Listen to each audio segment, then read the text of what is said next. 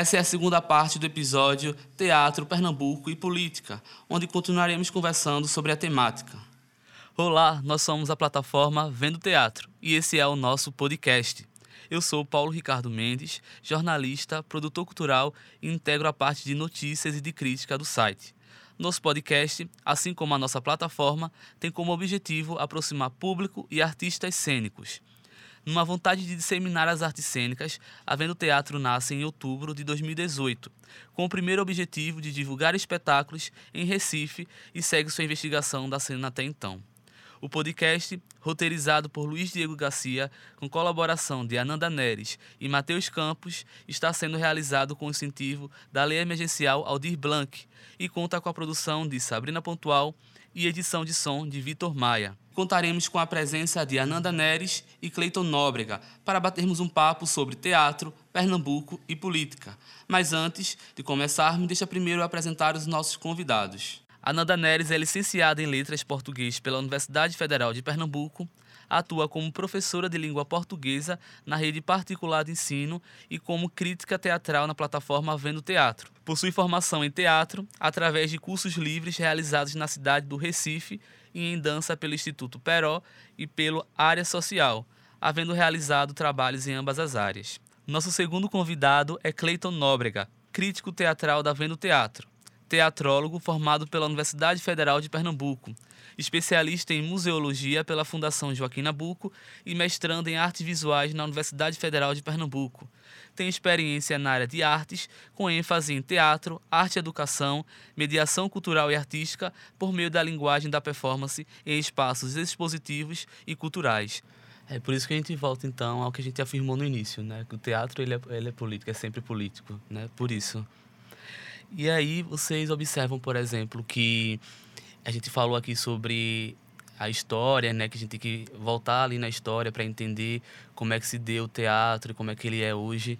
E a gente fala sobre essa questão da ditadura, do movimento ali desses grupos teatrais naquela época, ali contra a cultura. E aí vocês observam que hoje os grupos atuais, eles possuem essa mesma essas, não seria a mesma força, mas a mesma garra, a mesma luta, os mesmos interesses. Eu acredito que talvez a luta seja a mesma, seja, assim, sejam lutas semelhantes ou as mesmas ou lutas partilhadas ou similares, mas da forma como foi naquela época, por exemplo, o que era para o vivencial, né? Na década de 70, tá em pleno período de ditadura, apresentando espetáculos ali em Água Fria, em Bibiribe, né? É, é, que iam de frente a tudo que era imposto pela sociedade daquele, daquele âmbito, né? naquela época né? de ditadura, de repressão, de censura. Então, é, hoje em dia, a gente vê um tipo de censura que existe, mas, de certo modo, é como o racismo né? institucional que a gente vive aqui no Brasil. É uma censura velada, que as pessoas dizem, ah, não, não, não está sofrendo censura. Não, isso não é censura, isso é apenas uma forma de resguardar a moral e os bons costumes. Pelo amor de Deus, restaurar para quem? Qual é o intuito de restaurar o quê? De manter o quê? Quando a gente começa a refletir sobre isso, ah, e a família, a manutenção da família brasileira e tal, o pai, a mãe. Minha gente, se a gente for pesquisar no Google, a gente vai saber que a maior parte das famílias, das líderes, dos líderes de família da, daqui do país são mulheres. A maioria das famílias são compostas por mães solteiras, que tiveram os, os filhos e o pai que negligencia todo o rolê, todo o processo. Então, tipo, é uma hipocrisia muito grande. E essa hipocrisia não tem como não, não, não, não ir para o teatro também, sabe? Tendo em vista que a gente está nessa reflexão sobre a, a sociedade, através do que é feito, do que é produzido. A luta talvez seja realmente partilhada, como eu disse no começo, mas o sentido é outro hoje em dia, sabe? Eu acho que a gente está vivendo uma época muito tenebrosa, né? Né, de, de fake news, de, de coisas que acabam fazendo com que o que a gente aprende seja muito múltiplo, o acesso às coisas é muito rápido. Então, como é que você vai lidar com isso, né, nesse processo? Como é você, sua relação com a política? A maioria das pessoas acha a política chata.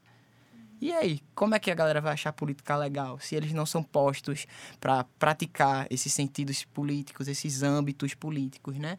A gente tem um país que vive é, a, as heranças né, do período colonial, isso está presente nas nossas práticas, em tudo, até em palavras que a gente vai usando no cotidiano, que muitas vezes tem um teor é, misógino, racista, e as pessoas repercutem, sabe? Então é muito delicado, é uma temática bastante delicada e que é muito, muito plural tem muito do que tirar, se formos refletir sobre isso através da arte, do teatro, enfim. E essa... Não, eu penso que as opressões são as mesmas. Mas que, pelo menos o que eu vejo aqui na cena, é diferente, assim, as perspectivas mudaram, assim, a, a, a priori parece que os inimigos mudaram também, e que não se discute no sentido mais geral. Eu vejo muito, às vezes, fragmentado as discussões e as frentes de batalha, se eu posso colocar assim, no, no teatro. E aí, quando o Cleiton estava falando, eu fiquei pensando também, a gente falando aqui, ah, teatro, que coisa linda, mas também quem consome teatro, né, hoje em dia. Tem a questão do acesso, isso também é político.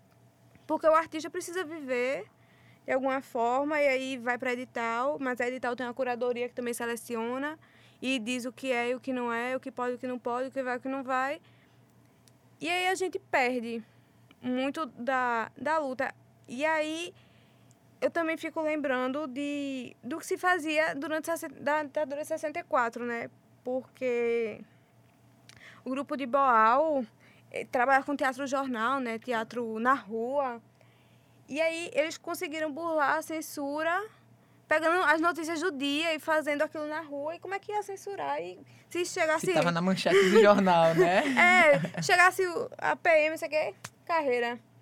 E aí eu acho que a gente, eu me coloco também, a gente perdeu isso de, de entender a necessidade do fazer, assim, porque tudo bem, eu entendo as questões práticas, mas às vezes é a necessidade da luta que coloca a gente na rua, por exemplo. Sim. E aí eu acho que nesse sentido a gente perdeu. A gente vai se colocando aqui no nosso lugar confortável e vai tentando editar. E acho que nesse sentido, assim, de estar tá ativo. Poucos grupos de rua tem hoje. Exatamente. A gente, vê, vê muito pouco. A gente ia pra cidade e tinha sempre artista né, na rua, mas tem menos. Acho que nesse sentido de divulgar mesmo a palavra do teatro, posso dizer assim. divulgar as ideias. nesse sentido, eu acho que está diferente. Mas é num lugar de que também não tenho como quantificar e dar certeza disso. É o que eu percebo. É quebrar, né, Ananda, essa visão que a galera tem de que o teatro é pra gente rica. O teatro é pro povo, do povo e para o povo, né? É, é muito político, é, é, algo muito, é assim, anormal a gente estar tá numa sociedade no século XXI e, e, as pessoas pensarem da forma que pensam, sabe? É uma alienação muito grande. E a quem interessa essa alienação? A quem interessa essa não alfabetização em relação ao teatro, a, relação das pessoas com as artes, né? Que tipo de... Era é o Jacques Rancière, que ele até cita, né? No, no Mestre Ignorante, é, que nenhum governo ele tem a proposta de emancipar o povo. Então, como é que essa emancipação ela vai se dar, né? Então, nós, enquanto artistas, os professores, é, a gente vai, de acordo com os nossos meios, com as nossas armas, as nossas possibilidades, fomentando né, o sentido político, despertando nas pessoas. Por exemplo, a gente está aqui agora debatendo sobre política, sabe? E isso é muito importante, porque se não tem debate, se não tem troca, se não tem enfrentamento de, de, de mentalidades, de consciências, de concepções, como é que se faz a política, né? Tendo em vista que a política é um rolê que balanceia o, os processos do viver, né? Enfim. E essa questão aí do, do teatro é, é para quem, né? Uhum. É, a gente percebe também que isso reflete no público que consome o teatro, né? Se a gente for observar esse teatro como um espaço fechado ali, onde o pessoal vai assistir as apresentações, a gente vê hoje ainda que é um público assim é, muito segmentado, né? Não é aberto para todos, nem todos têm acesso a esse fazer teatral, né, aos espetáculos que acontecem. E que bom seria que se pudesse chegar a mais pessoas, né, a, a várias camadas. E aí foi falado também sobre a questão da censura. E aí eu lembro do espetáculo Abraço, né, que da companhia Potiguar, Klaus Shakespeare, que teve a sua apresentação cancelada no Recife em 2019. E aí após o cancelamento, a Caixa havia informado que a medida foi motivada por descumprimento contratual. Foi a justificativa da Caixa e sem divulgar outros detalhes. E os responsáveis pela peça afirmaram não conhecer os motivos da quebra do contrato. contrato né? E o que muito se afirmou foi que, na verdade, isso foi reflexo de uma censura, por causa da temática que era explorada na peça, né? que falava sobre a questão da ditadura militar, é, apontava questões que estavam envolvendo ali a questão do governo, do governo atual na, na época, né? que no caso foi em 2019. Então, como vocês avaliaram esse fato, assim, para vocês? Realmente foi censura? Como é que vocês encararam nessa situação que foi acometida pelo grupo? Eu vi como censura. Porque. Descarada, né? Não tinha motivo, não foi dada mais informações, não tinha nada palpável a ser feito. E aí o, a companhia ficou proibida de se apresentar na Casa Cultural. E aí eu lembro que teve um, um ato, e aí os meninos apresentaram um espetáculo no Apolo, que abriu os braços assim. E muitos artistas compareceram, e assim, a peça é linda, é infantil. E é a temática dela que eu acho que incomoda, que é justamente repressão, é, tortura, gente que some e nunca mais vê. Quantos desaparecidos o Brasil tem? Então, isso incomoda muita gente, incomoda determinados setores. E aí eu penso que é censura. Então, veja, é como eu disse, né? É disputa de discurso, de política. O teatro é lugar de disputa também. E essa disputa ela fica bem presente, né? Na cena, na, na, no que se publica em relação a isso, né? Aí eu fico pensando que tipo de retificação, né? Que tipo de, de resposta esses festivais que censuram, que, enfim, limitam o acesso das pessoas a, a determinadas temáticas. Que tipo de teatro é pensado por essas pessoas, sabe? É, é realmente o típico teatro burguês, sabe? É o típico teatro é, é, de classe, né? Que a gente vê é, tão presente até hoje, né? Tão presente até hoje. Feito a Aline, a Aline disse, né, na, outra oportunidade, no outro podcast, essa é, influência francesa, essa influência inglesa no processo de, de fruição, de, de você entender como é que a arte se coloca no espaço, no lugar, sabe? As pessoas dão muito pouca menção, principalmente aqui no estado de Pernambuco, muito pouco valor, sabe, ao, ao artista local, muito pouco valor ao tipo de teatro que é feito pelos artistas daqui. E isso é o que precisa mudar, essa visão estereotipada do artista daqui. De que o artista é o coitadinho, que o artista é isso e aquilo, de o artista ficar refém de, de elementos que o próprio Estado coloca, porque não quer que a galera aprenda sobre arte. Enfim.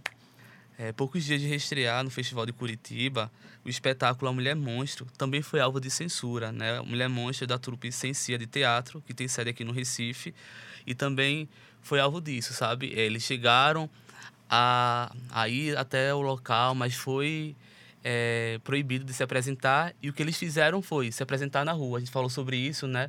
Que veio poucos grupos se apresentando na rua. E a solução que eles encontraram para essa censura foi isso: se apresentar na rua. Eles colocaram lá datas específicas e o público, o público foi lá conferir. A mesma coisa aconteceu com o espetáculo O Evangelho segundo Jesus Rainha do Céu, né? Que tem uma outra temática ali, mas também foi alvo de censura, né? Aqui no Recife, é, em Garanhuns também. E a solução que sobrou para o grupo foi buscar um espaço alternativo para que eles pudessem se apresentar. Mas pode perceber que essa outra apresentação foi de forma mais precária, não foi de forma improvisada, né? E sobre ali ataques por parte da, da população ali que estava criticando né, a temática que estava sendo explorada no espetáculo. E aí eu queria trazer aqui para gente, a gente poder discutir também um pouco agora sobre o Teatro do Parque. Mudando um pouco né, sobre Sim. a temática que a gente estava conversando, mas também que faz parte né, disso que a gente vai falar agora. O Teatro do Parque, ele reinaugurou né, após mais de 10 anos fechados e aí eu queria é, conversar com vocês sobre, primeiro, a importância do Teatro do Parque né, e como ele repercute, como ele, ele influencia, como ele atinge a população aqui do Recife, a importância dele de fato para Pernambuco, para as pessoas. Muito importante. Como que um teatro que tem na, no seu currículo tanta história, tanta importância no fomento da arte teatral pernambucana, da cena teatral pernambucana, passou 10 anos fechado, sabe? Então, tipo, é uma coisa muito absurda, é, é, é quase surreal, sabe? Então, tipo, grandes artistas passaram pelo Teatro do Parque, tendo em vista também que no Teatro do Parque, é, assim como o Cinema São Luís, eles funcionavam, né, é, é, na época em que foram inaugurados, como cine-teatros, que já era uma estratégia também da galera que fazia a cena, saca? De, fazer, de trazer público para o espaço. Porque a galera que ia curtir o cinema também tinha a possibilidade de curtir o teatro depois ou antes, sabe? Então, tipo, eu acho que às vezes são esses tipos de, de sacada sabe, por meio dos executivos, por meio das pessoas que pensam, né, os produtores culturais e tal, que pensam teatro aqui, de trazer público, porque é, é disso que, que, o teatro precisa, né? De trazer público. E o, o teatro fechado por 10 anos, numa região central da cidade, sabe? Impossibilitando que, que, que a cultura, né? Que, que, que a arte ela fosse produzida, divulgada dentro do, do cenário local, é algo muito danoso. Então, é correr contra o tempo, né? Ainda mais o, depois de tanto tempo fechado, o, o, o teatro reabre no tempo de, de pandemia, né? Que já impossibilita esse acesso do, do público ao, ao, espaço. Então, tipo, é, é bem delicado refletir sobre a importância do teatro na, na história da, da cena teatral pernambucana, mas eu acho que a questão é como esse teatro ele vai continuar existindo, como ele vai continuar sobrevivendo a esses processos políticos, esses processos da atualidade, né? sem público?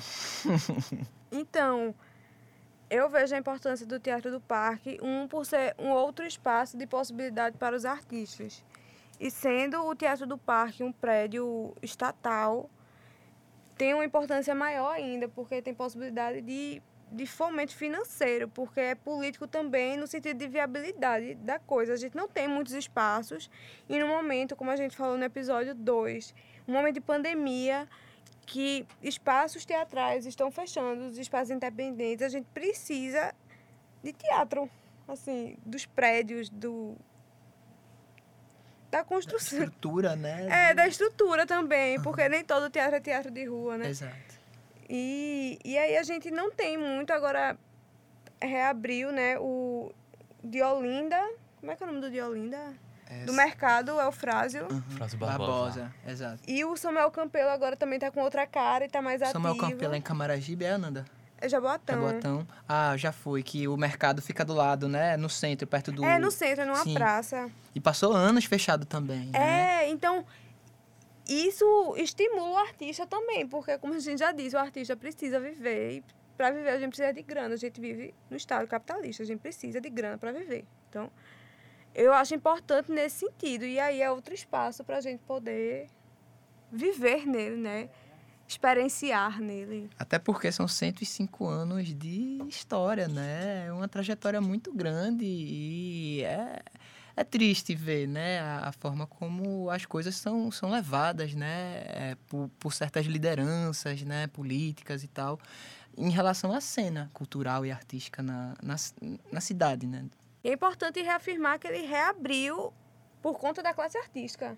É reivindicação nossa, muitos anos de luta da classe artística para ele reabrir, senão eu desconfio que ele nem abriria, se não fosse tanta pressão que foi colocada e tanta movimentação. Eu lembro que tinham é, como é, tinham, como é que é o nome que dá? manifestações na frente do teatro, então, Exato. então na rua é um espaço que a gente perdeu a importância, né, a rua nesse momento de estar em casa. Porque a rua é democrática. Então, na rua, os artistas se colocavam na frente do Teatro do Parque para dizer: Ó, oh, isso aqui é nosso. Isso aqui é nosso, a gente não esqueceu, a gente não vai abrir mão. Inclusive, né, tipo, espetáculos que marcaram a época, como Cinderela, a história que Salmano contou, e outros da Trupe do Barulho, tinham ali no Valdemar de Oliveira e no Teatro do Parque como espaços para aglutinação de gente, de pessoas, viabilização da cena, né? E de acordo com as notícias, né, que a gente vê na internet, a prefeitura do Recife, ela informou que iria lançar um edital, né, de ocupação de pautas para o teatro. É tudo por meio da Secretaria de Cultura da Fundação de Cultura da cidade do Recife. Mas vamos ver, né? Como é que isso vai se dar nesses tempos de, de, de pandemia? Como é que vão ser essas concessões relacionadas a, a os grupos que querem se apresentar, que querem tentar uma pauta nesse teatro, né? Como é que está se dando essa relação dos coletivos com os outros teatros também que fazem parte da região metropolitana da cidade do Recife?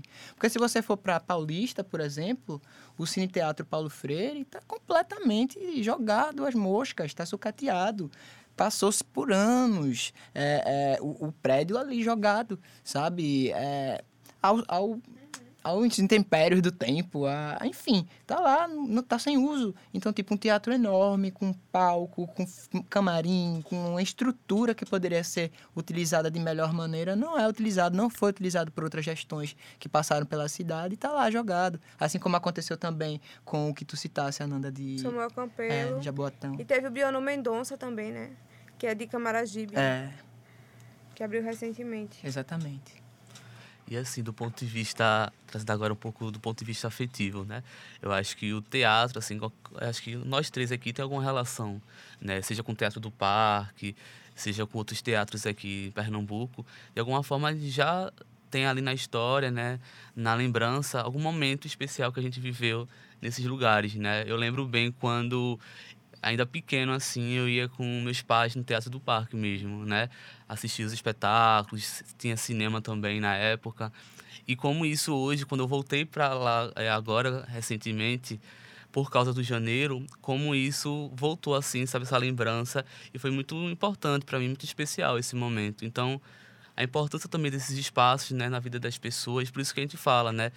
Da importância de a gente valorizar esses espaços culturais, é, teatros, esses espaços alternativos, porque eles contam a história né, e, querendo nossa história, ter uma relação, uma ligação com a gente. Sim, com certeza. E fomentam, eu sempre muito pé no chão falando de dinheiro, mas fomenta o emprego, né? É, então, é uma na frente do teatro do parque, tem gente que vende comida, tem quem vai botar o cujão na sua mão, sim, tem um bilheteiro, tem, enfim, é uma rede, né, que fomenta outros aspectos. E a gente falou da pandemia, né? Que o Teatro do Parque, ele foi reinaugurado nesse período aí de pandemia. E a gente pensando agora um pouco sobre políticas culturais, né? Que, inclusive, no ano passado, é, foi algo que salvou muitos grupos teatrais, né? Porque eles estavam proibidos de se apresentar, então muitos buscaram ali é, os espaços nas lives né, que aconteceram no Instagram, no Facebook, no YouTube, mas outros, para poder se manter, precisaram recorrer a vaquinhas, né, a editais. E aí eu queria agora saber um pouco de vocês, assim, como vocês avaliam essa política cultural que existe aqui em Pernambuco em relação a editais. Esses editais são para todos, todos têm acesso a esses editais. Esses editais, eles são inclusivos? Nem todos, né? Eu acho que os editais eles são bem específicos, né? Tendo em vista quem é o, o órgão do, do, do Estado que está propondo esse edital, ele coloca as suas especificidades do que ele pretende, né? Quais, quais, quais tipos de, de temáticas, quais tipos de artistas podem participar. Porque, por exemplo, existe um edital que tem que ter só gente do Agreste, né? No, no, no rolê. Enquanto tem outros que colocam outras especificidades para definir quais, quais, quais espetáculos, quais elementos vão ser utilizados ali pela galera. Então, é bastante relativo relativo, né? Essa, essa questão. Porque existem festivais e festivais, editais e editais. E nem todos são, in, são inclusivos.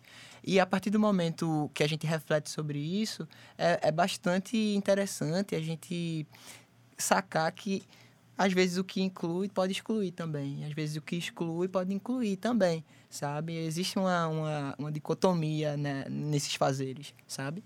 É, sobre editais, assim, a gente tem o Old Blanc, né, que saiu bem tarde, mas obrigado por ter saído.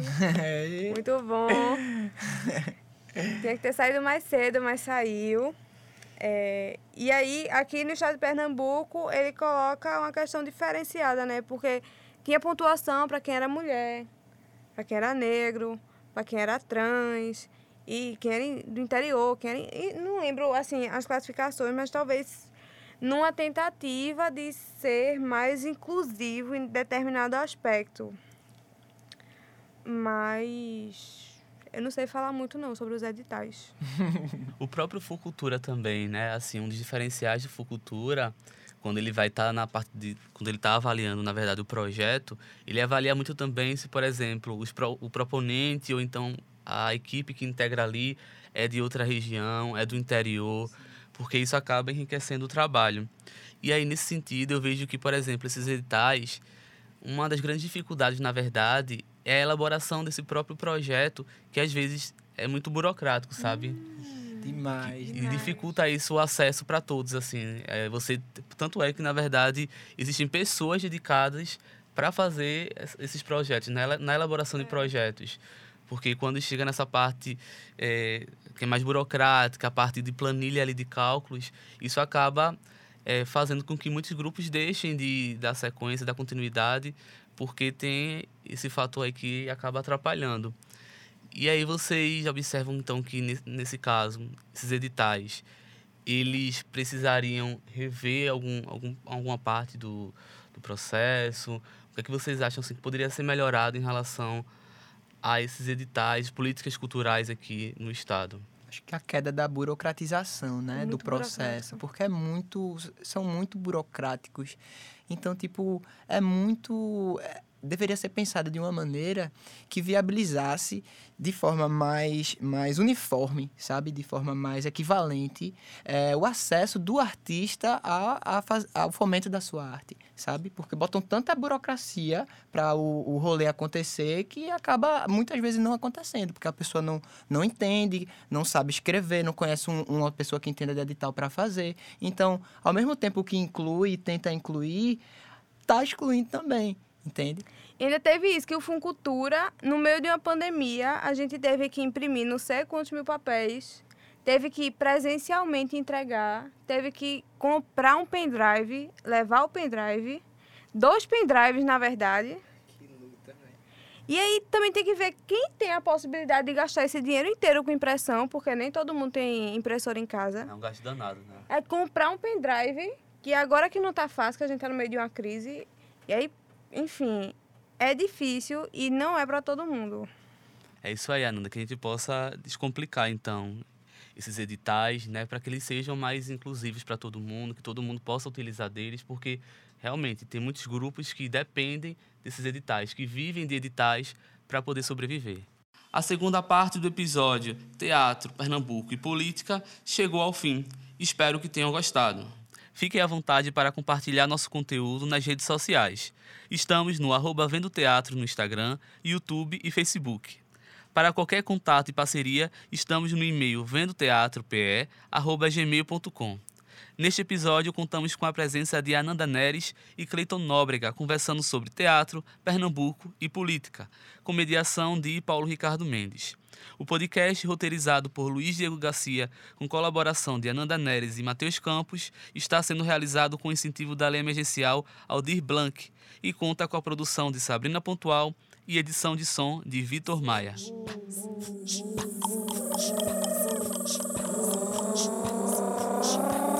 Deus.